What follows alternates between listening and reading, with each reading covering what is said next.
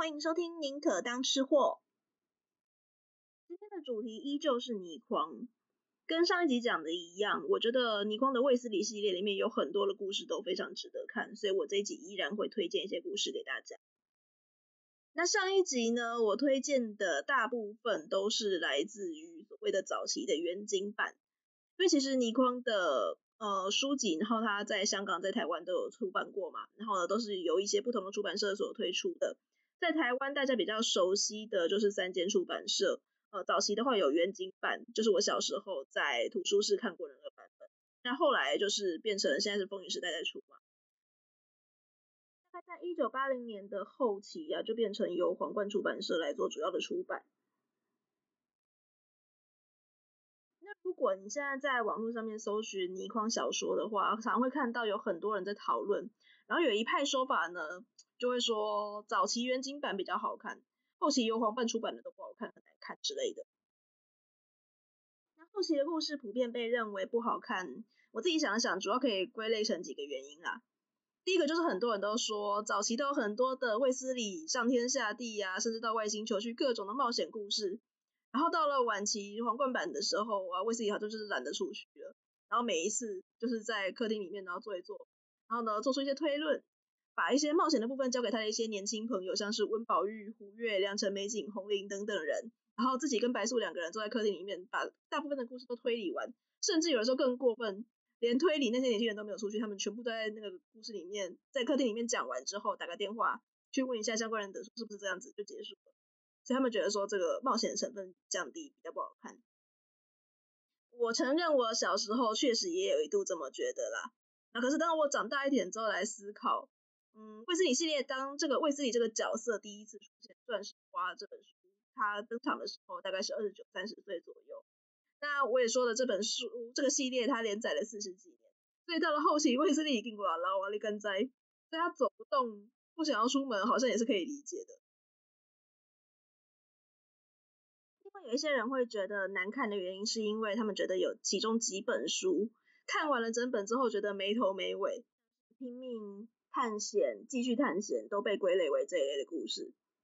那我自己觉得说会被这样子归类成这个原因的主要一个理由，是因为早期的倪匡他是比较天马行空，就是有一种很天才自由奔放的，写了各种比较单篇啊不成系列的冒险故事。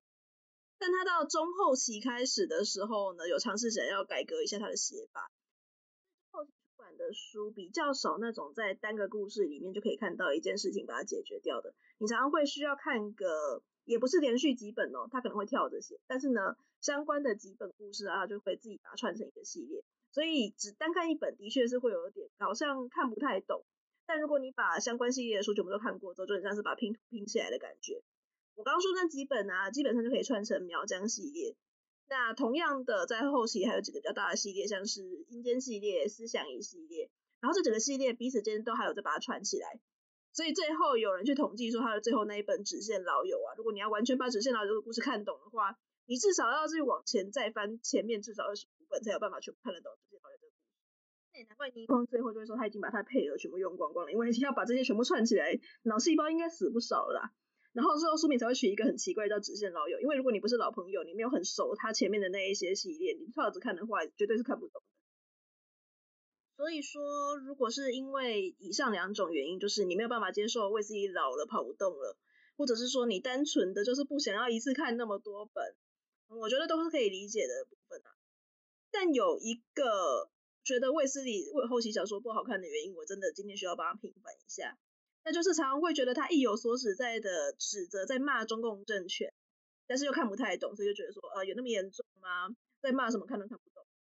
那我自己是觉得，可能是真的年轻人比较会有这样的感受，因为他真的是看不太懂，呃，你光在这一些书籍里面他影射的中共政权发生的事件或者是发生的人，所以他就会觉得说，嗯，看不太懂发生什么事情。那打开的方式不对，当然就会觉得说很无聊。所以今天主要就是要来讲这一些，我觉得，呃，因为你看不懂他在骂中共，在骂什么东西而觉得难看的小说。我猜这一集虽然我的节目流量没有到很高啦，但如果真的被小粉红听到，应该会气得跳脚吧。但没差，你们要骂就骂吧。在 上一集的时候说过，因为倪匡他本人就是早期有受过中共的政权的，应该说他本身就在那个体制里面，所以他知道说中共的政权有多么的荒谬，以至于说呢，他后来就成了一个非常坚定的反共分子。但其实他在他的小说里面也不是就是后期的皇冠版才开始在骂中共，在很早期的时候就有开始在骂。好，我刚刚发现我的呃设定出了一点问题，是用电脑在收音，所以我刚刚已经换成用麦克风来收音了。不过我觉得前面那段讲的蛮顺的，所以不打算把它剪掉，所以请各位先稍微将就一下。好，我继续来讲，在倪匡的卫斯理系列当中呢，最早开始出现嘲讽中共政权的一本，我自己看完觉得印象比较深刻的，应该是《风水》这个故事。其实《风水》是在早期原景版就出版的。有一个在后来的卫斯理系列也还蛮重要的角色，叫陶启全。那他也是在这个故事里面初登场。那陶启全他是谁呢？他是一个大富翁。不过他在这个故事里面呢，他只是他的家道还没有到后来那么夸张啦，所以就是刚开始起步没多久。那陶启全他来找卫斯理做什么呢？他是希望卫斯理去帮他办一件事情。为什么陶家会崛起呢？主要还是因为陶启全他爸爸当初在葬他祖父的时候，有选了一块风水宝地的关系。所以，他以前就跟卫斯理讲了一段往事。他说，当初在他们老家，其实县城里面有一个首富叫李恩业。李恩业他真的是富甲一方，非常的有钱。那当李恩业的父亲就是走了的时候啊，那他也当然也希望说他们家族可以更上一层楼，所以他就请了两个风水师来帮忙看有没有哪个地方是那个可以盖祖坟的好风水。所以这两个风水师就帮他选了一块金吞地。跟他说，基本上你只要把你爸爸葬在这边啊，你们后代子孙啊就会更加的大富大贵。可是李恩业觉得就是说呢，我们家已经够有钱了，我们也想要不只有钱呢，我还想要全财，我想要我的子孙发迹。所以呢，没办法，风水师就跟他说，那附近还有一块所谓的血地，那所以呢，你只要把你的那个父亲葬在这块血地当中，你的后代子孙一定会有人可以出人头地，掌权。而李恩业不要的那一块金屯地啊，就被陶启全的爸爸捡了过去，然后就把陶启全的父亲葬在那边。风水师也跟他讲说，这块金屯地只有五十年的运势哦，五十年到的时之前呢，你一定要想办法把那个的祖父从这里面呢把它挖出来移出来就好，不然的话就开始走下坡。差不多五十年也要到了，那这个时候果然陶家就变成了大富豪嘛。而李恩业的三儿子，就是李恩业他们后来全家其实都变得蛮凄惨落魄。可是三儿子因故呃踏入了政权中心，然后呢，成为了一个非常重要的人士。而陶启全也在想说啊，五十年就快要到了，怎么办呢？我不方便到我老家去把我祖父的那个骨骸把它移出来呀，所以就想办法来委托卫斯理。那卫斯理虽然也不是说非常让本想要帮他这个忙，跟他讲关他屁事嘛，但是因为种种阴错阳差的关系，他被迫必须还是要前往陶启全他们老家去，然后也帮他完成了这个把先人骨骸移出来的目的。如果听我这样单纯叙述，然后跟只看这篇故事的话，可能会不太晓得说这到底有什么好看的。就是倪匡嘲讽中共特选的故事里面的一大特性哦。他写了这么多书，在骂中共骂得这么开心。除了有三本，他是抱着预言的心态来写，所以当后来事情真的发生的时候，人家真的有去问他说：“呃，你指的就这样事情吗？”他很大方的承认说：“对啊，你看我难道说错了吗？”除了那三本他有承认以外，其他的他都是一种啊，你看得懂就看得懂，看不懂我也懒得跟你解释的态度。所以《风水》这本书在影射什么呢？他在影射的是文化大革命。所以先看懂了这一些之后，就可以理解说为什么卫斯理大家要到陶启全老家去的时候，他会被一群年轻人团团围住。其实他就是在暗示红卫兵在搞批斗啊。那卫斯理要帮陶启全移出他祖父的骸骨啊，这件事情困难重重，可他怎么办到呢？他利用的手法就是去煽动这些红卫兵哦。他跟那些红卫兵讲说：“不要看李恩业的三儿子，他现在在风风光光的，你知道吗？他居然跟那个现在那个大富豪陶启全他们有勾结、啊！他们的祖先葬在同样的地方，他们是根本是同一个地方出生的人啊！所以这些被煽动的红卫兵一下子就群情激愤啊！他们就去把不仅是陶启全的祖父的那个骨骸挖出来，他们也去把李恩业他们先人的那个骸骨也把它一起挖出来了。”那李恩业的三儿子也在这场批斗当中被批斗，然后搞得下台了。如果往后多看几个故事，对卫斯理系列够了解的话，应该可以猜得出来，陶启全大概就是在指李嘉诚了。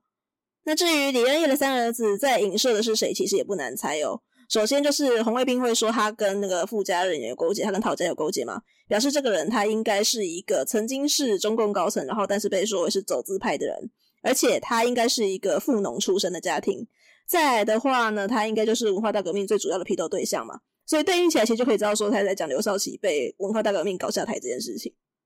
另外有一本跟文革也有一点点相关，这一点点而已的故事，叫做《迷踪》。其实《迷踪》这个故事，它最主要并不是在批评中共，可它还是有带到一点点影射。《迷踪》这个故事表面上蛮单纯的，它就在讲说有一对呃小学生，然后有一个女老师带队，他们在芬兰啊，然后去参加各种例如博物馆等等的机关访问，然后莫名其妙的就失踪了，居然没有人知道他们从哪里来的。而卫斯理有个好老朋友巴图，刚好呢也看过他们，所以就调查这起事件。那它其实一个非常单纯的故事，可是越往下就会发现说，这一切全部都是一个被串通好的圈套。因为十年前中共曾经有一个元帅因为发生坠机事件失踪，那美国当局相信就是这个元帅他身边有带一些机密文件，所以他为了要去追讨这些机密文件，但美国情报机关相信说这个元帅他的失踪应该是跟苏联有关系。所以就吸收了卫斯理这个老朋友巴图，然后呢要去苏联，要去追回那一些机密文件。这整个故事其实就是美国跟苏联还有中共三方在叠对叠就对了。那影射的人物其实非常好猜，因为他直接讲说是一个坠机的元帅。那稍微去看一下中共历史的话呢，史上有一个坠机失踪的人掌权人，他其实就是林彪。迷踪这个故事我很喜欢的是他安排的结局，因为结局就是卫斯理他们一伙人真的有见到林彪啊。所以也要知道说，当初到底是什么样的机密文件会被大家追讨成这个样子？结果林彪说，所谓的机密就是说，哼，我早就知道了，那个老头子只要不死啊，那个女人就会立刻受到逮捕啊，一切早就已经计划好了。那 听也知道说他大概在暗示什么事情，老头子就在讲指毛泽东嘛，所以毛泽东一死，文革就会直接结束啊，江青子也会被逮捕嘛。可是写这个故事的时候已经是一九八零年代了，文革早就已经结束了，这件事情已经发生了，所以当秘密。就已经变成历史文件、历史事件了嘛？那秘密只有在还没发生的时候才是秘密，大家都知道的时候就已经变得一文不值了。这个结尾你要说他无奈吗？还是说耐人寻味吗？总之我还蛮喜欢的。接下来要推荐的这个故事叫做《大秘密》。《大秘密》它其实它是属于苗疆系列的其中一本，所以里面有一些人物关系，如果你不去读懂这个苗疆系列，可能一开始读起来会稍微有点点复杂。那我这边就直接讲最重要的角色了。其中一个要角是卫斯理同学生时代的好朋友，叫做铁蛋。他后来投入中共，成为一个大将军。可是也在文革的时候，就是因为斗争的关系，然后最后呢失去了他的双腿。这个角色如果很明显的从失去双腿，然后跟在文革中逝世来讲的话呢，也可以知道说他在暗指的就是罗瑞卿。不过在还没有失势之前呢、啊，铁蛋在中共政权里面还是一个很重要的角色，还是一个大将军。那故事其实是发生在大概在国共内战开始之后啊。呃，铁蛋家军他也是成为正反运动的其中一个带领者。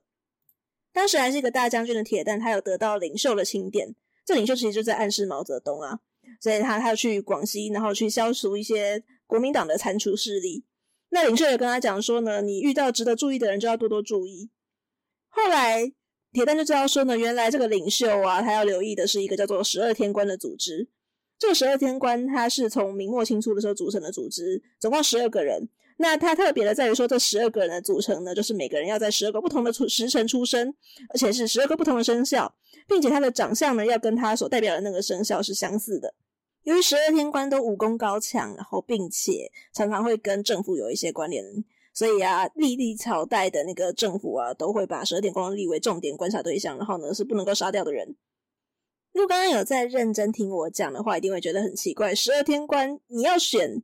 跟自己生肖代表的人长相相似，那请问龙长什么样子？所以大家一定可以马上想到，这个龙在这边是一个象征，能够当龙天官的这个人啊，他通常都是跟当权者有一点点关系。所以铁蛋遇到了这一组蛇天官，他们的龙天官啊，就是领袖早年失散的一个儿子。这龙天官还试图要说服铁蛋，跟他说的，那。你不如就跟着我们吧，我保证可以在十年之内夺走领袖的大权呐、当我取而代之之后呢，是之后的荣华富贵就由我们十三个人一起共享。不过这龙天官呢，他不小心有说漏嘴，透露出说领袖除了他以外，还有一个失散的大儿子在扬州。但铁蛋是一个很忠心的人，所以他并没有背叛领袖，反而是下令要围攻那个十二天官。也因此十二天官最后才会有逃到苗疆去，然后呢，把他们这个组织传承给了下一组十二天官。而铁弹宗是终于在扬州找到了领袖失散的另一个儿子，而领袖也悄悄的扶持他这个失散的二儿子，成为了下一任的国家领导人。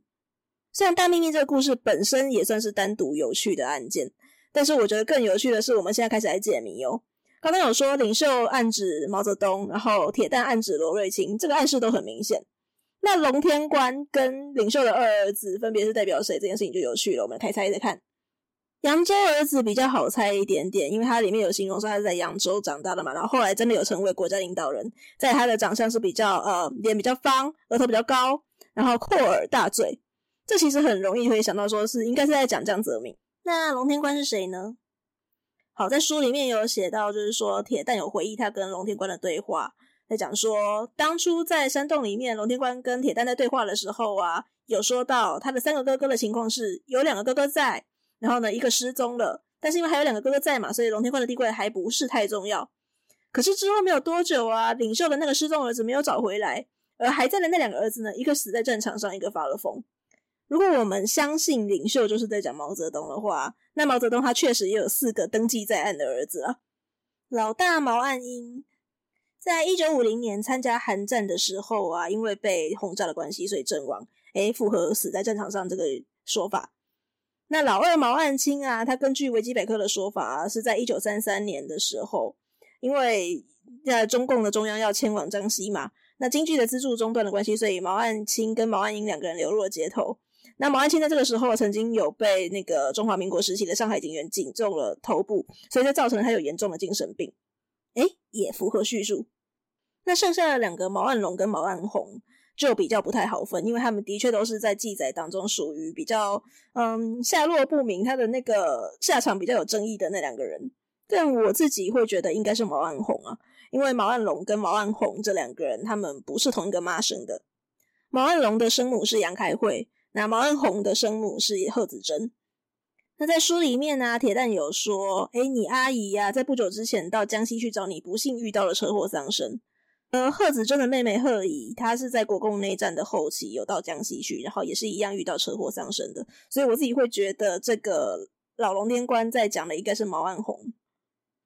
反正倪光也没有明讲嘛，大家都可以来猜呀。我自己是觉得，就是说，如果你觉得。这一系列的在骂中共政权或是在影射的部分很难懂的话呢，你不妨就把它当成一个解谜游戏来猜猜看，说它到底是在影射哪个事件、哪个人，你会瞬间觉得说这些故事变得非常好看。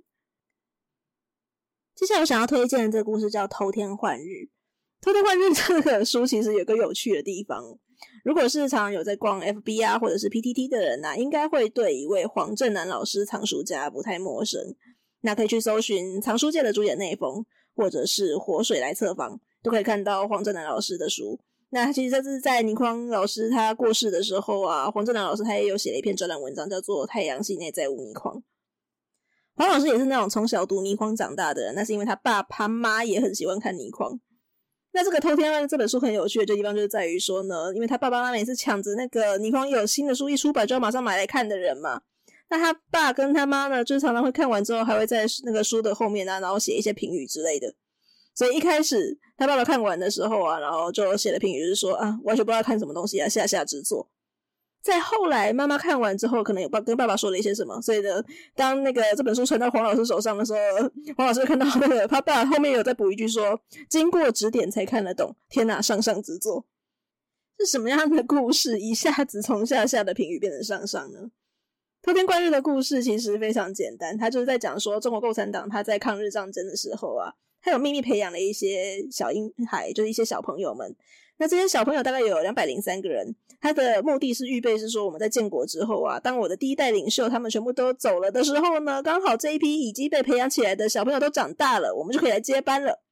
可是，在一次的山洪爆发当中啊，这些小孩通通被冲走。那负责培养这个小孩的这个第一小队的负责人呐、啊，他本来是想要自杀谢罪。但碰巧呢，就刚好遇到了从东北地区撤到内地的那个土匪部队。那那个土匪部队的那个夫人啊，军师娘子，她就救了这一个负责人。那也知道说他的情况，就说完蛋了，你本来是要管一群小孩，那个他本来是要当国家的接班人，结果这群小孩通通被冲走，不知下落该怎么办呢？那两百零三个小孩是不是？好，没关系，我从我的那个土匪团里面呢、我从我们的那个山寨里面挑两百零三个小孩，让你出来凑数好了。这个这很损哎、他直接就在讲说，中共第二代领导人通通是一群土匪啊。但我蛮开心的，所以小粉红，如果你们听到这边很生气的话，你们要来骂就来骂吧。类似像这样子的影射，或者是需要解谜的部分，其实还很多。不过我在这边如果要一一讲的话，其实就讲不完。那也会让很多人就没有读过倪匡的人失去一些去猜测的乐趣，所以就把它保留。那大家在后来在读书，像是在书难逃，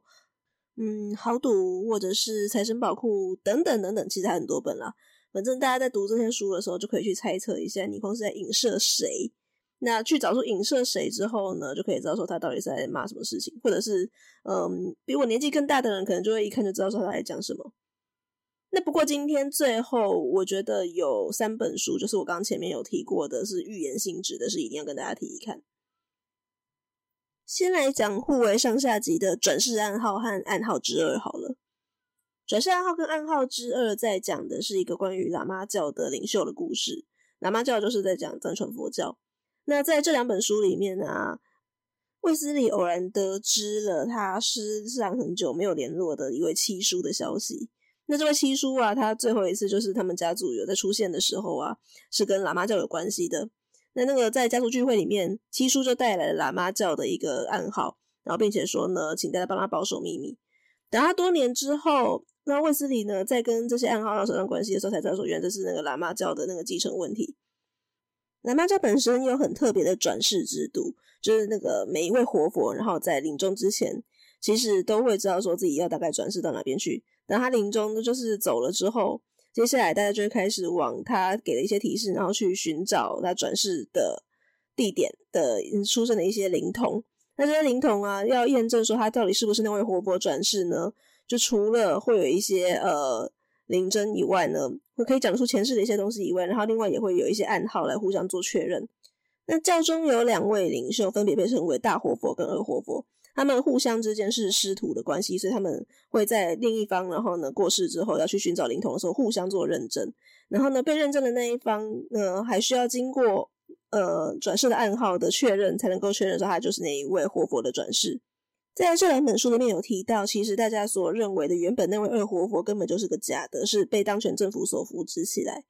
那其实真正的二活佛在上一次过世之后呢，已经历经了几十年都没有转世，直到最近才转世。那刚好也是这位假的二活佛过世的时候。所以啊，嗯、因为假的二活佛是被当权政府所扶植起来嘛，所以他们一定会想要再立一个假的。那卫七以及卫斯理啊，他们就是要想办法。不要再让喇嘛教的那个政权，然后落入当权政府手中。这个其实写的非常白话，所以大家应该一看就知道，说他就是在指藏传佛教里面的真假班禅事件。嗯，我不是很确定我的听众当中是不是有人真的年轻到不知道这些事情，所以我还是很快速的、简单的大概讲一下。吐蕃这个地区，也就是现在的西藏，最早开始被纳入所谓的中国的统治范围，大概是在元朝的时候。不过，在元朝和明朝时期，其实西藏地区还是保有比较高度的自治权。用比较大家能够明白的讲法的话，就有点像是美国联邦的那种感觉，所以他们的确还是有自治的。那到清代的时候啊，清代皇帝是一直想要就提高对于西藏的控制权力。那在藏传佛教的系统当中，是有所谓的四大活佛。不过清朝授予了达赖喇嘛跟班禅老妈金印跟金册，所以这两位活佛在四大活佛当中的地位，诶，又更提高了。也是从这个时候开始确立了前藏由达赖来掌管，而后藏则是由班禅来掌管。而达赖和班禅呢，互相为师，彼此之间是同等地位的领袖，并且在这种领袖级的活佛他们的转世认证系统当中，加上了一个精品制宪的步骤。这个说法是说，原本在转世认证的时候，你找到了灵童，有很多的操作空间，所以呢，有很多比较不很公平的地方。所以，为了避免这中间有很多的弊端啊，你找到的人选还不能够你说他是那个转世活佛，就说他是转世活佛。经由中央认证，抽出签来认证，说这个人确实连上天都认同了，他才是能够正式的进行坐床大典。也因为这样子，中央对西藏的话语权就变高了嘛。这个时期的西藏跟中央的关系就比较像是所谓的宗主关系。那在民国时期，因为前期基本上都在打内战，然后接下来就是对日抗战，然后就是国共内战了嘛，所以一连串都在打架的关系，中央对于自己内部的那个嗯治理权是比较有点自顾不暇的。这个时候，西藏就会觉得说，嗯，我本来就跟你没有那么不是真的在你的统治之下，我为什么不在这个时候独立呢？所以这个时候就开启了藏独运动的序章。我们现在很熟悉的第十四世达赖喇嘛，他一开始跟中共的关系还不错，但也是因为藏独运动的关系，就是后来流亡到了印度。而第十世班禅喇嘛则是跟中共的合作比较多一点，所以他是一直没有离开的。那等到第十世班禅喇嘛圆寂的时候，转世灵童的寻访小组是在中共的授意之下成立的。那因为我刚刚前面有讲过，从清代开始啊，达赖跟班禅之间就有互相为师的传统，所以呢，小组的组长呢，他其实也是比较秉持着这样的信念，他一直有在把他寻找到的一些灵童的情报，不断的在透露给第十四世的达赖喇嘛知道。有一些说法是说，中共一开始是有允许的啦。不管怎么样。当达赖喇嘛回复了更登却吉尼玛这位男童呢，他就是转世的班禅喇嘛的时候，中共就觉得不开心啦。诶，你没有经过我们中央政府的精品制宪程序，你怎么就这样擅自公布了呢？而且你还是个流亡海外的异义分子，不行不行。所以小组组长遭到遭到了逮捕，而跟登雀吉尼玛呢，则是在六岁开始就失踪，被软禁起来了。那中共另外就透过了精品制宪的程序。把另一个男孩子雀吉杰布呢，把他选举成为了第十一世的班禅喇嘛。那在这将近三十年来啊，常有一些外国媒体就会关心说：“诶，这位年仅六岁就成为政治犯的根登却吉尼玛，他现在到底人在哪里呀？他已经再也没有出现在大众视野当中了，他到底人还好吗？”那中共的回复一再都会说：“诶，他过得很好啊，我们没有对他做什么，他现在呢乖乖的上大学读书，然后结婚生子了，有自己很平凡的人生，请大家不要去打扰他。”我对藏传佛教是不熟，所以我不太晓得说到底是不是有所谓真正的真假班禅，谁是真谁是假这件事情，我不晓得啦。但是我也没有办法去探究嘛。可是当我国中第一次知道了这件事情的时候，我超级震撼的，因为更登去吉尼玛只比我大几个月而已，我没有办法想象我在六岁的时候就从此消失在世人的视野当中。诶，那个时候还是胡锦涛时代，两岸关系可以说是嗯蛮和谐的。所以我在读倪匡的时候，那个时候也开始学会上网了，会在网络上找一些同好，然后就会看到有很多人在说：“嗯，倪匡是不是又在骂共产党了？有那么严重吗？”但是就是真的翻到了转世暗号跟暗号之二的时候，因为以前就是我还算还是知道说他有一些在骂中共的部分，然后都会觉得说：“嗯，就是小说嘛，然后他曾经经历过这些事情啊，那是他的背景，那跟我无关啊。”可真的看到了转世暗号跟暗号之二的时候，因为更登却吉尼玛这个人。一个跟我同年的人，居然就这样子受到了极权的迫害，我真的是大受震撼。是可以这个样子的吗？这是应该的吗？那直到我再更大一点点，知道说原来转世暗号跟暗号之二，它根本就是在这件事情都还没有正式发生以前，就已经先做了一个预言书以外，我好像有点懂了。倪匡他是看透了中共的某一些本质，所以他知道说将来一定会发生这些事情。而对于就是再年轻一点的朋友的话，应该都会对我最后要讲的这一本，可以说是倪匡史上最成功的预言书《追龙》会比较有感觉了。《追龙》的故事主要是在讲说，有一个星象家孔正权，他长期都在观察天象，他某天意外的看到了一个特别的天文现象，在东方青龙七宿的七星当中呢，居然连成线集体放出了红色的光芒。那七星连芒代表的是毕生灾劫，所以呢，孔正权他就利用了他的星象专业啊，去推测说呢，东方即将有一个大城市要毁灭了。而孔正权就认为说呢，这么大的灾难，只有专门遇到奇人异事的卫斯理，才有办法解决而已。所以他想办法联络到了卫斯理，把这件事情传达给卫斯理。而卫斯理的好朋友陈长青比卫斯理早一步猜到了这个即将灭亡的大城市，它到底是什么地方。所以他认为说呢，要去解救这个城市呢，由卫斯理来做。他有老婆，有家庭，还有那么多的朋友，卫斯理做这件事情太危险了，不如让他去牺牲吧。而卫斯理跟白素呢，在之后，那么比他晚一点点，也猜测出这个城市是什么。他知道陈长青在做什么，所以这两夫妻呢，急急忙忙的去解救陈长青。最后故事是收在说呢，这场灾难注定是会发生的，没有办法改变，只能够让有意识的人呢，赶快知道说呢，在灾难发生之前，赶快逃离这座城市吧。如果是没有稍微了解一下这个故事的写作背景的人，很容易就会想说，嗯，倪匡在写什么东西，没头没尾，这故事没有结局，然后还收在一个让人家觉得很无可奈何的气氛里面，所以就去推销说，你到底在讲什么东西呀？你指的某一座城市是什么？会不会只是你在乱想而已？那我们还是先试着推理解谜看看好了。在书里面有一个桥段，陈长青他要打算去做的这一件解救灾厄的事情，他必须去杀某一些人。而他所选择的，则是想办法混到了某一个公开的、有很多媒体在拍摄的场合，先去大声的质问某一位代表人物，然后呢，并且想办法试图去接近他。而这个一问一答的代表当中，其实就可以找到了倪匡在指的，这是某一座要毁灭的大城市是哪个地方的线索。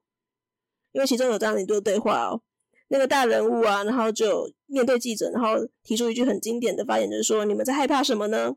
而陈长兴则大声的回答说：“害怕你们会把这座城市灭亡啊！”事实上，真的有一个人讲过你们在害怕什么，那就是赵紫阳。而他讲出这句话的背景，刚好就是一九八零年代末期啊，然后中共跟英国在进行一系列的香港回归的谈判的时候。而就在《追龙》的故事出版的后一年，赵紫阳也代表了中共政府跟英国首相柴契尔夫人共同签署了中英联合声明。正式的确定了香港会在一九九七年的时候回归祖国，而倪匡自己也在二零一九年接受电视节目访问的时候，很大方的他承认说：“没错，当年我讲的就是香港。”在《追龙》里面呢，有提到一段话，他是这样讲的：“要毁灭一个大城市，不一定是天灾，也可以是人祸。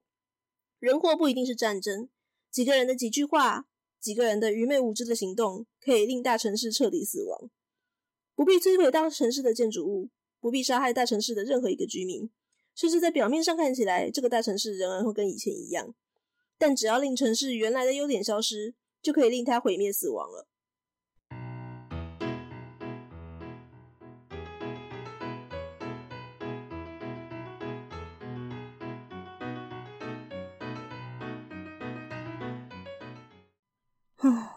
怕气氛太沉重，所以赶快切换了音乐。不知道大家对香港的印象怎么样？不过在我的记忆当中，嗯，至少在我小时候的印象当中，我觉得香港是一个很有活力的地方。这个活力是表现在各个方面的，像是香港的呃影剧非常的发达。小时候听到有某某巨星的话，大部分都是从香港来的。香港的金融很繁盛，香港的食物很好吃。然后除了很光鲜亮丽的一面以外，也有一些很市井的部分。像是有一些长辈会说：“哎，现在那么多的八卦新闻都是被香港那种狗仔文化害的。”或者是当电视台不断的在重播一些港片的时候啊，妈妈可能经过就会说：“哎呀，那么多的脏话太粗俗了，不要看啦。”不管是很高大上，或者是非常的庶 din 小小民啊，我都会觉得说，就是这个时候呈现出来的香港是一种非常繁盛、有活力的感觉，每个人都生气勃勃的。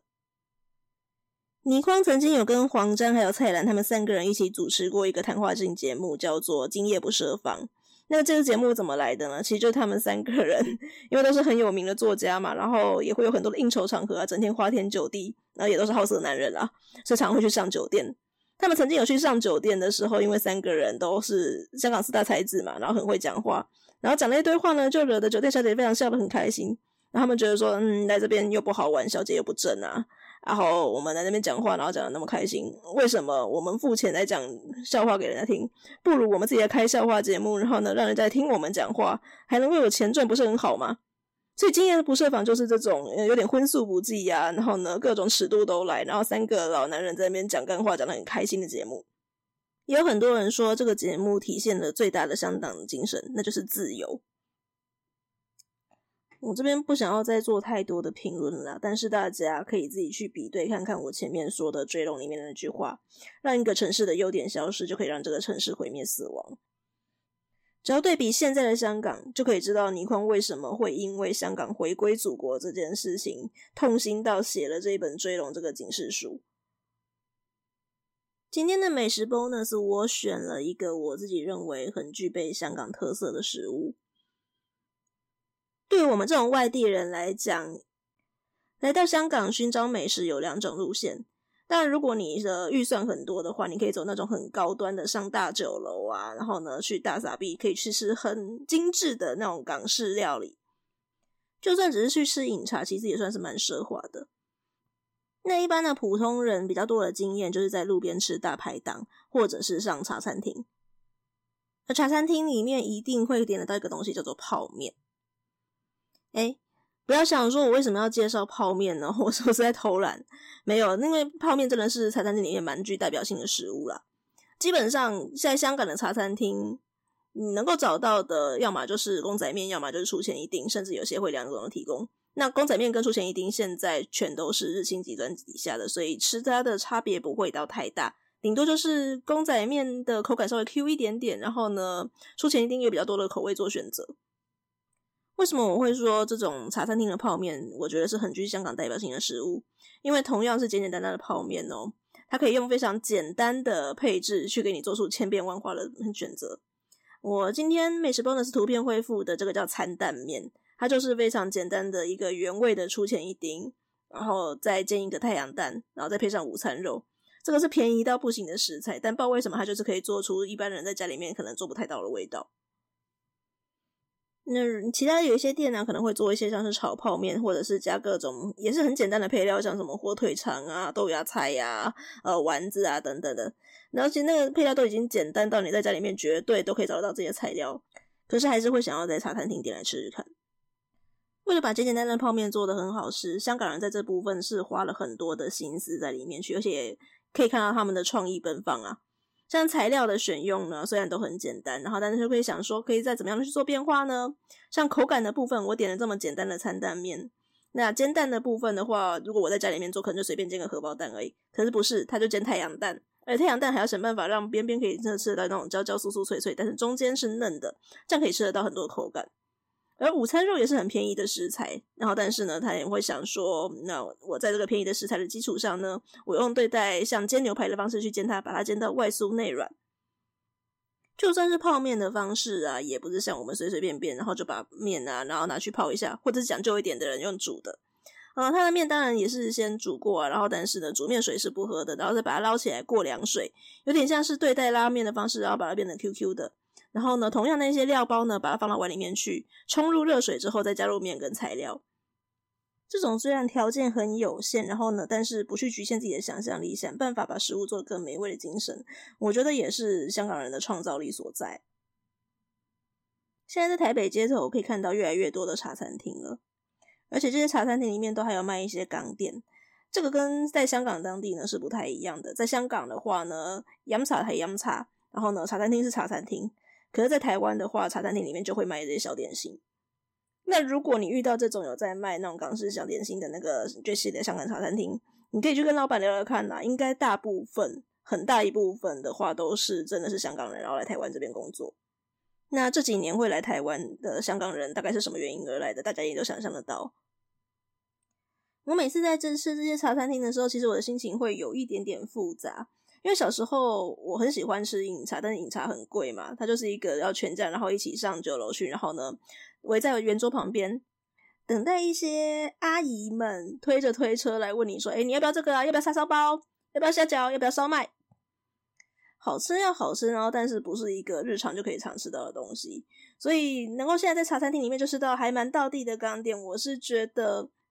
因当然，吃货的心情一定是会觉得很开心，可是，一方面想到他们是因为什么原因来的，就会觉得心情很复杂。现在香港的环境已经养不出第二个倪匡了，也不会再有那么多的辉煌的影剧出现了。而香港这个大城市真的已经整个毁灭死透了吗？这就要看它的优点是不是真的完全消失了。